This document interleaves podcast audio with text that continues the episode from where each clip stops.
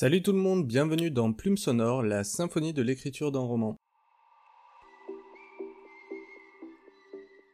Je suis Kevin Gog et je suis très excité, je dois vous avouer, pour faire ce premier épisode, ce qui, j'espère, sera pas le dernier. Alors dans ce podcast, nous allons plonger la tête la première dans le monde captivant de l'écriture de romans et j'espère que vous allez apprécier. Alors tout d'abord, pour commencer, euh, je vais vous raconter un peu mon histoire. En tant euh, que débutant écrivain, je n'ai aucune prétention à dire que je suis écrivain, en tout cas pour le moment, mon rêve étant de le devenir. En fait, il y a plusieurs années de cela, quand j'étais très jeune, euh, j'étais un grand amateur de livres en tout genre. Je lisais du thriller comme euh, du fantastique, comme euh, des romans euh, historiques, comme des romans policiers. Voilà, je me passionnais par toute la littérature en général et j'ai vraiment été bercé toute mon enfance dessus. Très jeune, je me suis mis à raconter moi-même des histoires, que ce soit à l'oral ou à l'écrit.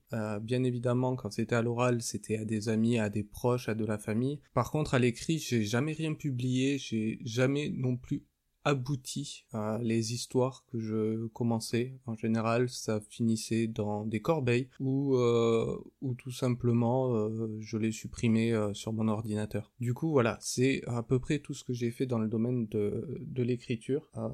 j'ai travaillé dans la rédaction sur Internet principalement. J'étais rédacteur web pour un site. Et, et voilà, donc j'ai carrément été euh, euh, par l'écriture. Et il y a quelques mois, j'ai décidé de me replonger dedans en fait, suite à la lecture de plusieurs romans, je me suis remis à lire depuis peu. Et en, relisant, je me suis dit mais pourquoi tu t'es pas lancé dans l'écriture d'un roman? Ben, j'ai décidé d'en faire ma carrière, ma carrière future, pouvoir partager tout cela, partager euh, mes histoires que, que j'écris actuellement et qui deviendront j'espère des livres pour pouvoir voir un aboutissement dans, dans un projet parce que ben quand on est rédacteur web, qu'on écrit pour internet, euh, surtout pour de l'actualité comme c'était mon cas, l'actualité ne se termine jamais en fait. Donc on écrit, on écrit et on continue d'écrire mais sans aucun but réel. Dans une histoire, il y a un début, il y a une fin et c'est ce que je c'est ce qui m'a donné envie euh, d'écrire. Avant tout c'était de partager ma passion et de faire quelque chose de pouvoir avoir un objet qui m'appartient et me dire waouh t'as fait ça du début à la fin. Donc voilà. Alors comment je m'y prends pour,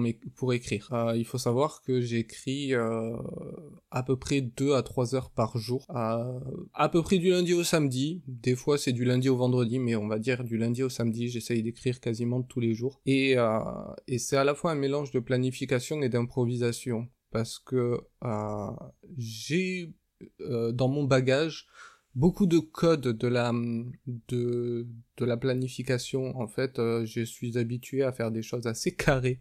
C'est dans mon caractère aussi. Et donc ben ça je je l'ai répercuté dans l'écriture. C'est-à-dire que j'ai organisé mes chapitres j'organise mes un plan assez détaillé de tout ce que je vais écrire, euh, que ça soit dans la journée, euh, dans la semaine ou dans le mois, avec un nombre de mots aussi. J'essaye, voilà, j'essaye de faire ça. Et l'improvisation, en fait, c'est la part d'imaginaire que je laisse s'exprimer au maximum. Ça commence par euh, l'idée générale de l'histoire que je veux raconter. Donc, dans mon ordinateur, sur mon ordi, j'ai un fichier roman avec plusieurs dossiers. En fait, les dossiers, c'est les titres des livres qui ne sont pas fixes tant que l'histoire n'est pas terminée, mais euh, qui, à ce moment-là, euh, me donnent une idée de vers quoi je me tourne et chaque euh, chaque dossier en fait après ils vont euh, ils vont avoir d'autres dossiers ils vont se compartimenter. Euh, forcément il y a tout d'abord un premier fichier c'est le fichier Word parce que j'utilise Word principalement pour mon écrit. Dans ce fichier Word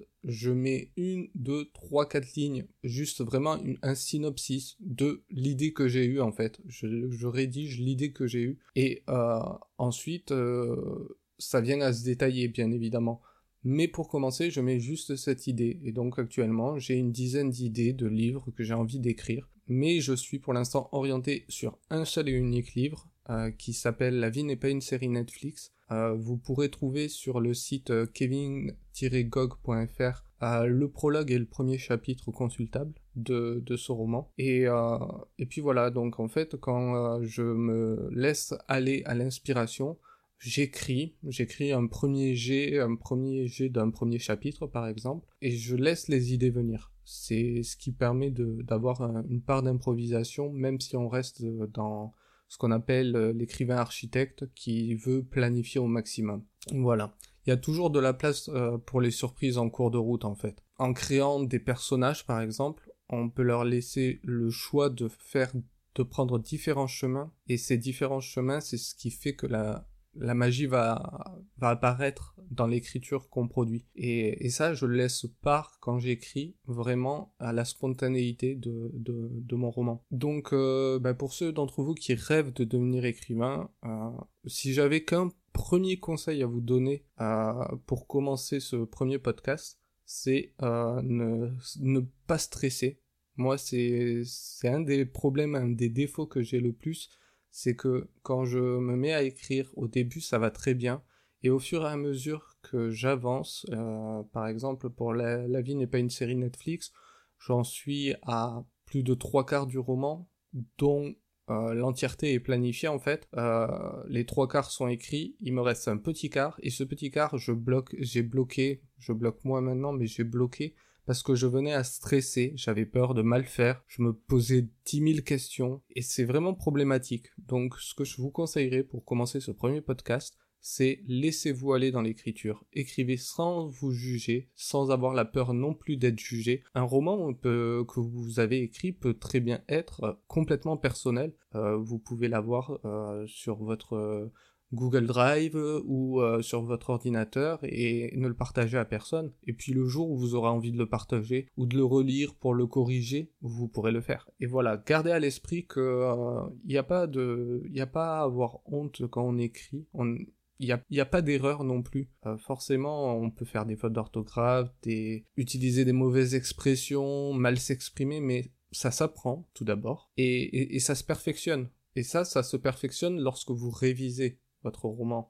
En général, vous allez vous rendre compte de fautes d'orthographe, vous allez faire, vous allez contacter des amis ou des bêta lecteurs en leur proposant de lire et ils vont vous dire ah là il y a, y a une coquille, euh, ce que tu viens de dire là c'est pas très cohérent. Mais ça, ça c'est dans la révision et je pense que je me tromperais si je disais que la plupart des écrivains, si ce n'est la totalité, euh, ne feront pas de coquilles. Voilà. Donc l'essentiel, c'est vraiment de capturer l'essence de votre histoire, d'écrire le plus rapidement possible ce que vous avez en tête, sans trop vous prendre la tête, sans vous poser de questions. Dernier petit conseil que j'aurais à, vous donner pendant ce podcast, c'est de lire au maximum. Euh, moi, voilà, euh, mon envie d'écrire est revenue grâce à la lecture d'œuvres, je me suis replongé dans la lecture et en me replongeant dans la lecture, j'ai eu à nouveau envie d'écrire. Euh, j'avais euh, les derniers euh, bribes d'un roman, je les avais écrites, je devais avoir 17, 18, peut-être 19 ans, on va dire 19 ans. J'en ai 30 actuellement. Voilà, il m'a fallu quand même 10 ans de